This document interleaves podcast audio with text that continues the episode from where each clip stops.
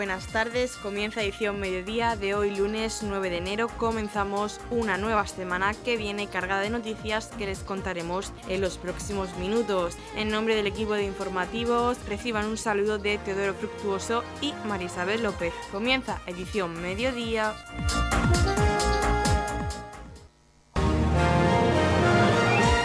Edición mediodía. Servicios informativos.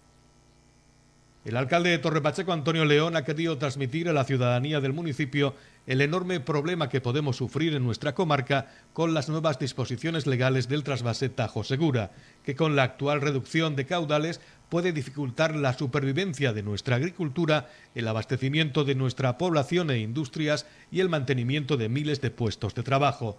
León hacía un llamamiento a la sociedad en general para que se conciencie del grave problema que puede suponer para nuestro municipio esta nueva situación hídrica y pedía el apoyo de toda la sociedad con las movilizaciones que se van a realizar. La más próxima en el tiempo tendrá lugar el próximo 11 de enero en Madrid. Pues queremos transmitir a todo el municipio de Torre Pacheco el enorme problema que podemos tener eh, con las nuevas disposiciones legales en cuanto al trasvase Tajo Segura. Una infraestructura que tiene 43 años, que nos ha traído a Torre Pacheco progreso y que ahora, con esta rebaja de agua que puede venir a nuestra comarca y a nuestro municipio, pues podemos tener unas consecuencias económicas y sociales de gran, de gran calibre. Queremos, eh, de alguna forma, que la gente entienda, que el municipio entienda, que la sociedad comprenda que no es un tema solo de la agricultura, es un tema que afecta a todos los sectores, a la industria, al comercio, a la hostelería, a los propios hogares que pueden ver cómo el agua para consumo humano puede subir. Eh, no queremos una guerra entre comunidades, entre Castilla-La Mancha y la región de Murcia, pero ahora mismo no hay ningún criterio técnico que justifique eh, la elevación de los caudales ecológicos en el río Tajo. Por lo tanto, llamo a la concienciación de toda la población. Se van a hacer movilizaciones. Este próximo miércoles vamos a estar todos en Madrid, frente al Ministerio de Transición Ecológica, pues para pedir que rectifiquen, para pedir que no eh, sigan adelante con esta catástrofe que puede venir a nuestra comarca. No será la única movilización, tendremos que hacer muchas más cosas para que mm, nuestra voz se pueda oír y que mm, y pido pues, eh, a todo Torre Pacheco que se defienda, que se conciencie, que se mentalice de que este problema que podemos tener no es solo de la agricultura, sino para todo el municipio el Ayuntamiento de Torrepacheco pone a disposición de todos los vecinos del municipio autobuses para ir a la manifestación del día 11 de enero en Madrid. Ahora más que nunca es necesario hacer ver a las autoridades competentes que el trasvase Tajo Segura es una infraestructura básica y necesaria para nuestra región. Necesitamos agua para nuestra agricultura, para nuestra industria y para nuestros hogares. Acude a la manifestación, a ti también te afecta. La hora de salida será a las 5 y media de la mañana desde la explanada del centro Centro Cívico de Torre Pacheco. A las 11 será la concentración frente al Ministerio de Transición Ecológica y la hora de regreso será sobre las 2 de la tarde. Escuchamos al concejal de Agricultura, Alberto Galindo. Desde el Ayuntamiento de Torre Pacheco queremos animar a todos los ciudadanos del municipio a asistir a la manifestación del día 11 de enero, este miércoles, que será en Madrid, frente al Ministerio de Transición Ecológica, para defender el trasvase Tajo Segura ante las previsiones que tienen las autoridades competentes, el Gobierno de España, de reducir los aportes de los caudales eh, a la cuenca accedente, en este caso al, Segura, que va a afectar no solamente a la agricultura, sino también a, la industria y a todos los hogares. Por eso tenemos que salir todos a defender esta infraestructura, este trasvase Tajo Segura, que es eh, una infraestructura básica y esencial para nuestra región. Por eso el ayuntamiento va a disponer de autobuses para que la gente pues, se pueda apuntar llamando al teléfono 968 57 7108 donde se podrán inscribir para salir eh, el miércoles por la mañana de madrugada a las 5 a las cinco y media frente a la esplanada del centro del centro cívico eh, con el objetivo de estar allí a más o menos a las, a las 11 eh, que tendrá lugar la manifestación. Y, la hora de regreso será pues, aproximadamente a las, a las 2 de la, de la tarde. Eh, bueno, pues eh, animar, como he dicho otra vez, a, todo, a todos los vecinos a que asistan masivamente para defender esta infraestructura que es básica para nuestra región y para nuestro municipio. Noticias, edición mediodía. Concejal de deportes Óscar Montoya presenta los resultados de los trabajos de resiembra de los campos de fútbol de Balsicas y Dolores de Pacheco. El campo de fútbol del Polideportivo Municipal de Dolores de Pacheco ya cuenta con nuevo césped natural. Cespia Sport ha sido la empresa encargada de llevar a cabo los trabajos de resiembra que comenzaron en los meses de septiembre y octubre. Se trata de una mercantil especializada en el mantenimiento y asesoramiento sobre servicios de jardinería y sistemas de riego y bombeo en instalaciones deportivas. Uno de los directivos de la empresa encargada de llevar a cabo estos trabajos junto con el concejal de deportes, Óscar Montoya, visitó las instalaciones para dar a conocer las actuaciones que han realizado. Además, aprovechó para destacar algunas de las innumerables ventajas que tiene para los jugadores el césped natural, como la adherencia al mismo que evita posibles lesiones derivadas del juego. Y queremos explicar lo que hemos hecho estos cinco o últimos meses. Como podéis observar, hemos hecho una resiembra de Lolium perenne, que se hace normalmente se hace sobre los meses de septiembre-octubre, que se llama resiembra de invierno. Esto lo que nos hace es que el campo permanezca verde todo el tiempo que la temperatura está muy baja, es decir, durante el invierno, ya que lo que tenemos de base es una bermuda o grama que la época de invierno se suele poner amarilla, entra en estado de dormancia. Eh, lo que hemos hecho con esto es mejorar, lo que si podéis observar, es la uniformidad del suelo y del césped, con resiembra, arena, recebo y pinchado. Eh, la variedad que hemos utilizado es un regla inglés eh, a una germinación de 50 gramos por metro cuadrado y que podemos decir que hemos segado estos días, hemos estado segando a una altura de unos 25 milímetros, que son 2 centímetros y medio. ¿Y qué más podemos decir? Utilizamos pintura especial para áreas verdes, que no perjudica nada para el césped. Está en estado de dormancia. En invierno se ponen amarillas y cuando sube la temperatura eh, salen, como si fuese un oso. Eh, por ejemplo, en la zona de Levante se utiliza así. Es una bermuda debajo que está durante toda temperatura cálida, temperatura de verano, está siempre verde, pero cuando sube, baja la temperatura se pone amarilla. Y como el fútbol más bien es visual, lo que se hace es hacer una resiembra de regras, que está siempre, normalmente siempre está temperaturas muy bajas, siempre está verde, que es este caso.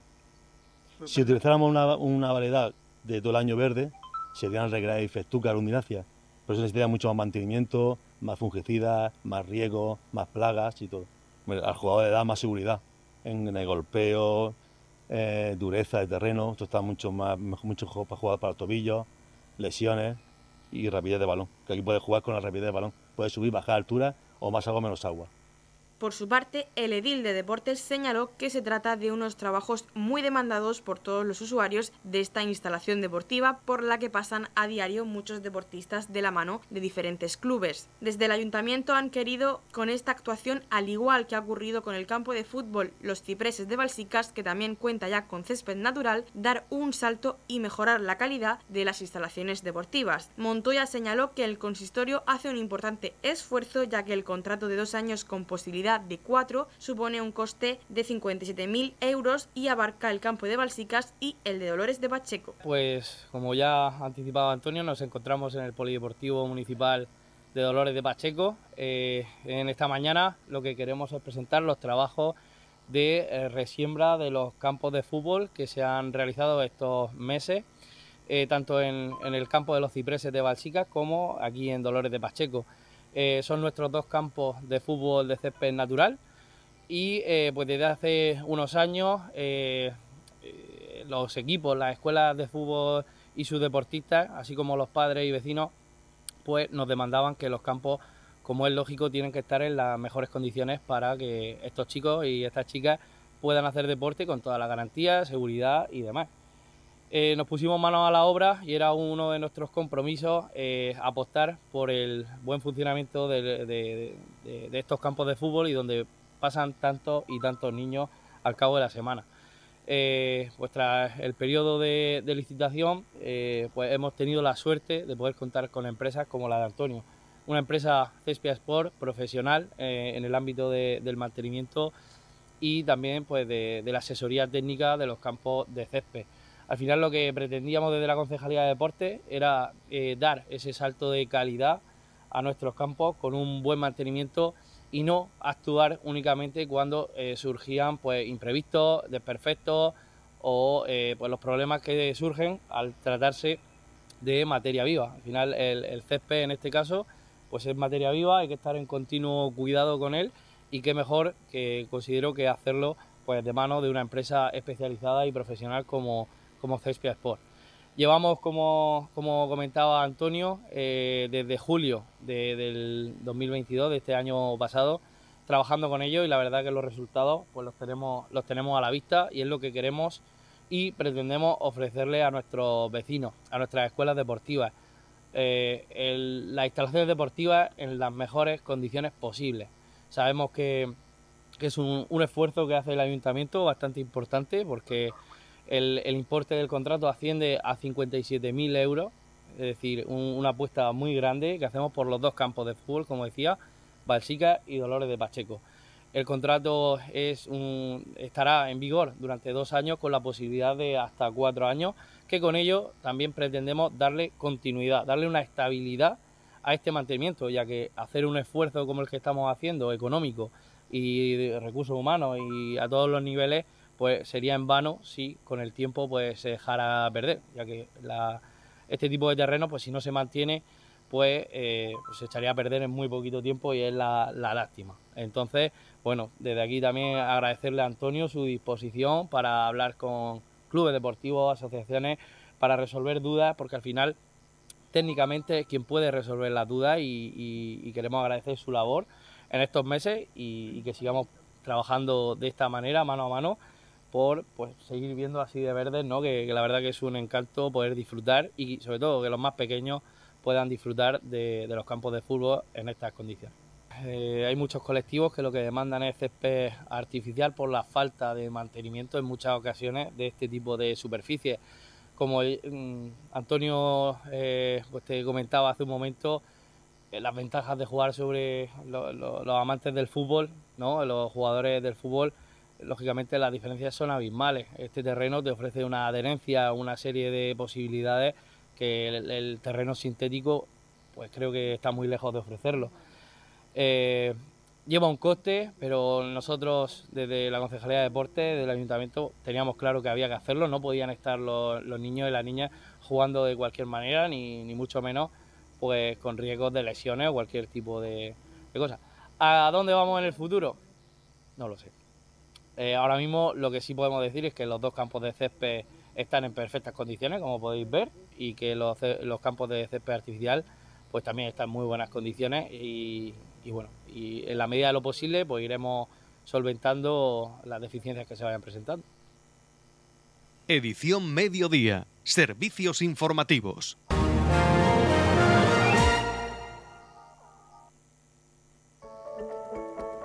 En la comunidad de regantes del campo de Cartagena aplicamos las últimas tecnologías en sistemas de control y distribución, lo que nos ha convertido en un modelo de gestión eficiente del agua gracias al alto nivel de concienciación de nuestros agricultores que trabajan a diario por la sostenibilidad y el respeto al medio ambiente.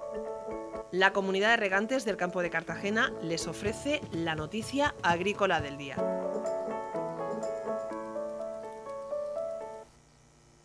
Las ayudas de la política agraria común en la región superaron los 34 millones en 2022. El Ministerio coordinó el año pasado el pago de más de 4.000 millones relativos a estas ayudas. Los pagos de las ayudas directas de la política agraria común de la campaña 2022 alcanzaron los 34.489.621 euros en la región. En todo el país, el Ministerio de Agricultura, Pesca y Alimentación, a través del Fondo Español de Garantía Agraria, coordinó el pago por parte de las comunidades autónomas de 4.037 millones de euros de las ayudas directas de la política agraria común de la campaña 2022 que se inició el pasado 16 de octubre. En concreto, estas ayudas constituyen del 90% de los pagos totales anuales del Fondo Europeo Agrícola de Garantía y suponen una garantía de renta para los 648.000 agricultores que presentaron su solicitud de ayuda en 2022. De esta forma, en la pasada campaña se distribuyeron por regímenes de ayuda un total de 2.358.000,4 millones de euros correspondientes al pago básico, mientras que 1.204,8 millones de euros fueron a los pagos por prácticas beneficiosas, clima y medio ambiente, 36,6 millones de euros para jóvenes agricultores y 50,1 millones de euros para los pequeños agricultores. También se han distribuido 286,9 millones de euros para la ayuda asociada voluntaria y más de 80,8 millones de euros del programa comunitario de apoyo a las producciones agrarias de Canarias. Agricultura recordó que a partir del pasado 1 de diciembre se autorizó el abono del 95% del régimen de pago básico del pago para prácticas agrícolas beneficiosas para el clima y el medio ambiente y para jóvenes agricultores. Asimismo, y una vez que se lleve a cabo la asignación de derechos procedentes de la Reserva Nacional de Pago Básico en el primer trimestre de 2023 se podrá autorizar el abono del 5% restante cuyo plazo para hacerse efectivo concluye el 30 de junio de 2023. También desde el 1 de diciembre se pudo transferir la totalidad del pago del régimen simplificado para pequeños agricultores y el 90% del pago de las ayudas asociadas a la producción del cultivo de arroz proteicos, frutos de cáscara y algarrobas, legumbres de calidad, remolacha, azucarera y tomate para industria, así como de las ayudas asociadas a la ganadería, excepto las ayudas al cebo de terneros. El 10% restante podrá abonarse a partir del momento en el que se establezca el importe unitario definitivo, siempre antes del 30 de junio.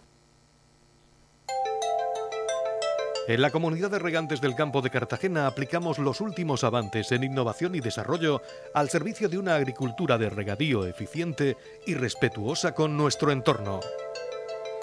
Por la sostenibilidad y el respeto al medio ambiente, Comunidad de Regantes del Campo de Cartagena.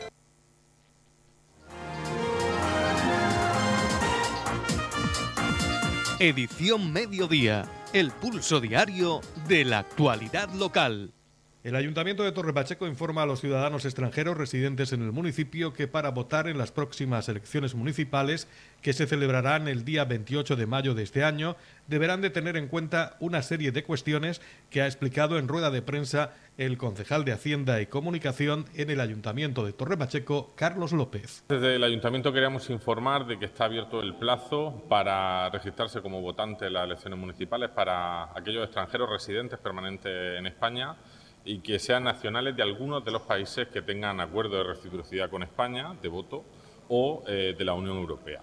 Estos países, además, como he dicho, de los que forman parte de la, de la Unión Europea, son Bolivia, Cabo Verde, Chile, Colombia, Corea del Sur, Ecuador, Islandia, Noruega, Nueva Zelanda, Paraguay, Perú, Reino Unido y Trinidad y Tobago.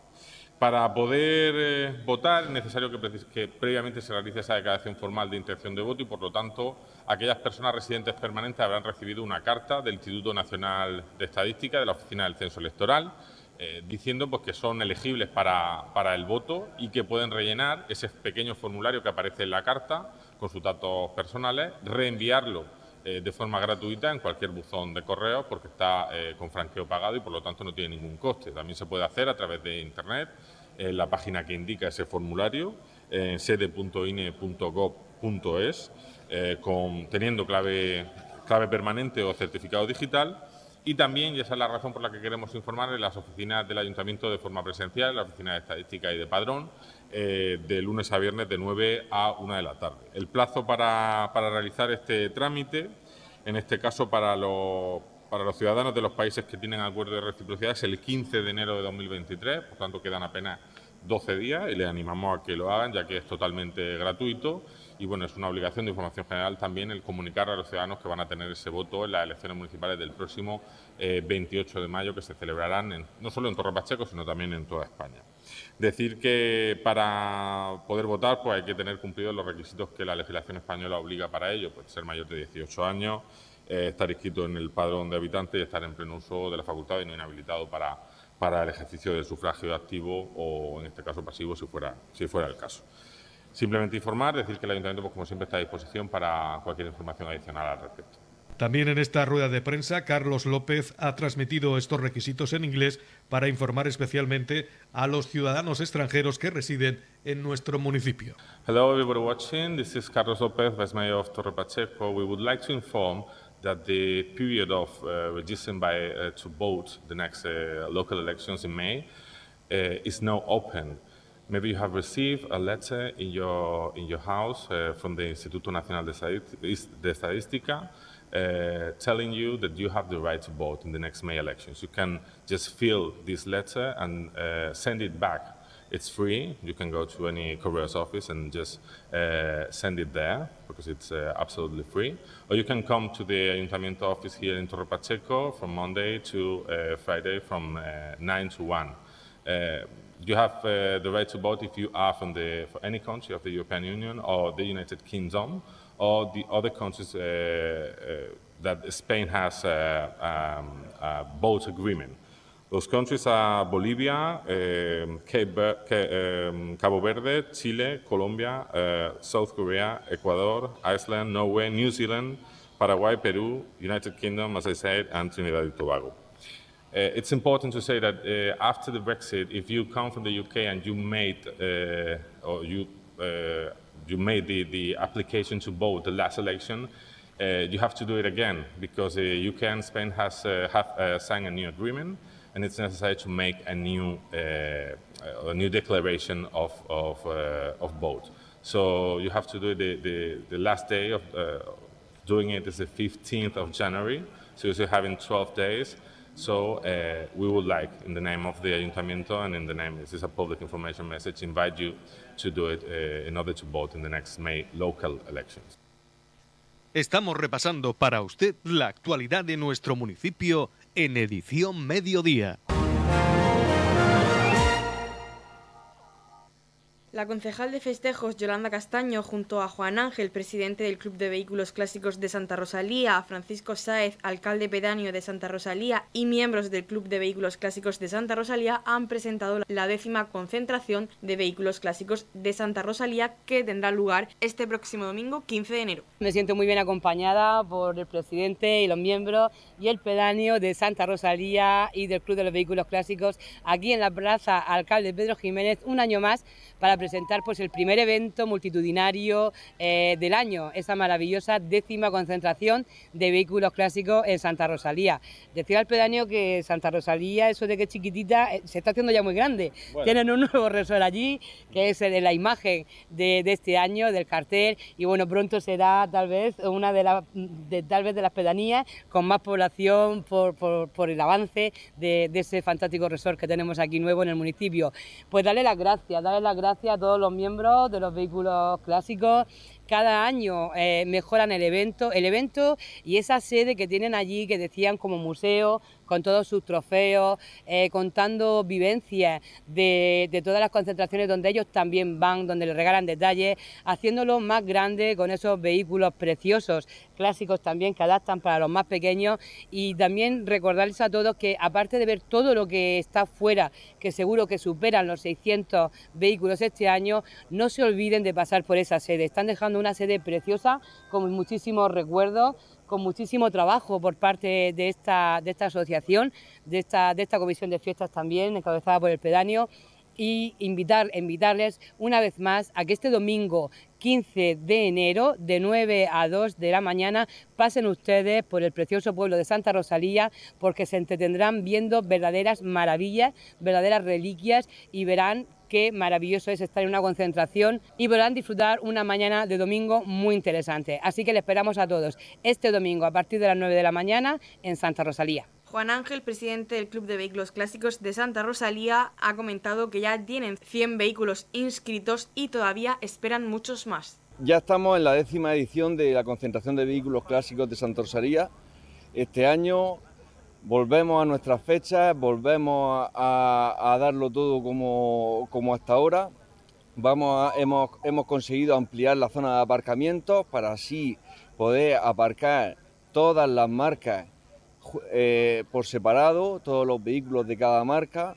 Y este año vamos a tener más dimensión de aparcamiento y más dimensión en nuestra parte del Museo de Mecánica para explicar cómo funcionan un poco nuestros vehículos, en el circuito de coches a pedales y la zona de fotocall. También tenemos, vamos a estar acompañados este año de unos expositores con, miniaturas y con piezas de vehículos clásicos.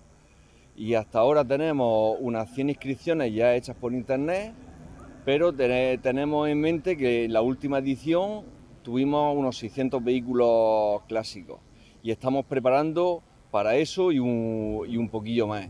Con toda la ilusión como, como todos los años y nada, esperando que ya lo tenemos. ¿eh? Este, este domingo tenemos la concentración. Francisco Sáez, alcalde pedáneo de Santa Rosalía, hace una invitación al público para que asista este próximo domingo 15 de enero a la décima concentración de vehículos clásicos en Santa Rosalía. Bueno, como bien decía nuestro presidente Juan Ángel, el próximo domingo 15 de enero tenemos la décima edición de, vehículos clásicos Santa Rosalía.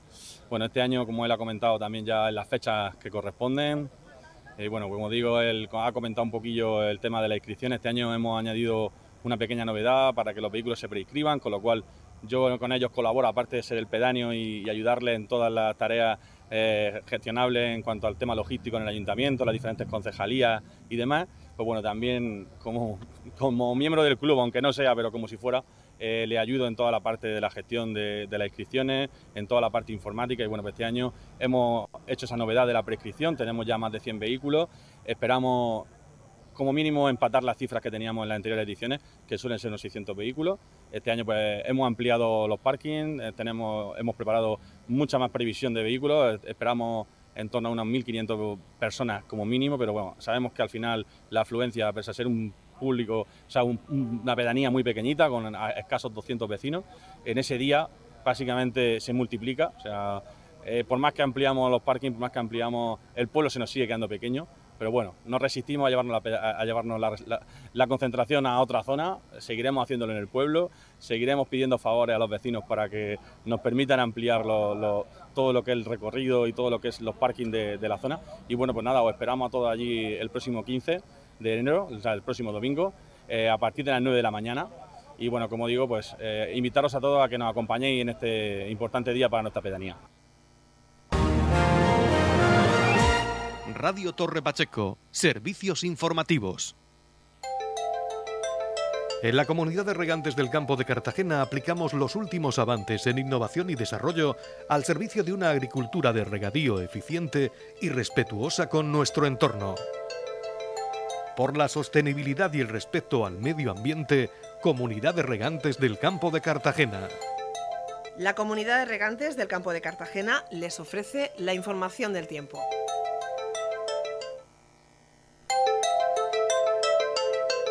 A continuación conocemos la información meteorológica para hoy, lunes 9 de enero, en la región de Murcia. Suben las temperaturas, cielos poco nubosos, posibles precipitaciones débiles ocasionales y temperaturas en ascenso, salvo máximas sin cambios en el interior. Tendremos viento oeste fuerte en el interior. La capital Murcia alcanzará una máxima de 24 grados y una mínima de 11. El campo de Cartagena alcanzará una máxima de 22 grados y una mínima de 14. Y en el Mar Menor tendremos una máxima de 23 grados y una mínima de 11 grados. En la comunidad de regantes del campo de Cartagena trabajamos diariamente en la aplicación de las últimas tecnologías en nuestros sistemas de control y distribución. Por la sostenibilidad y el respeto al medio ambiente, Comunidad de Regantes del Campo de Cartagena.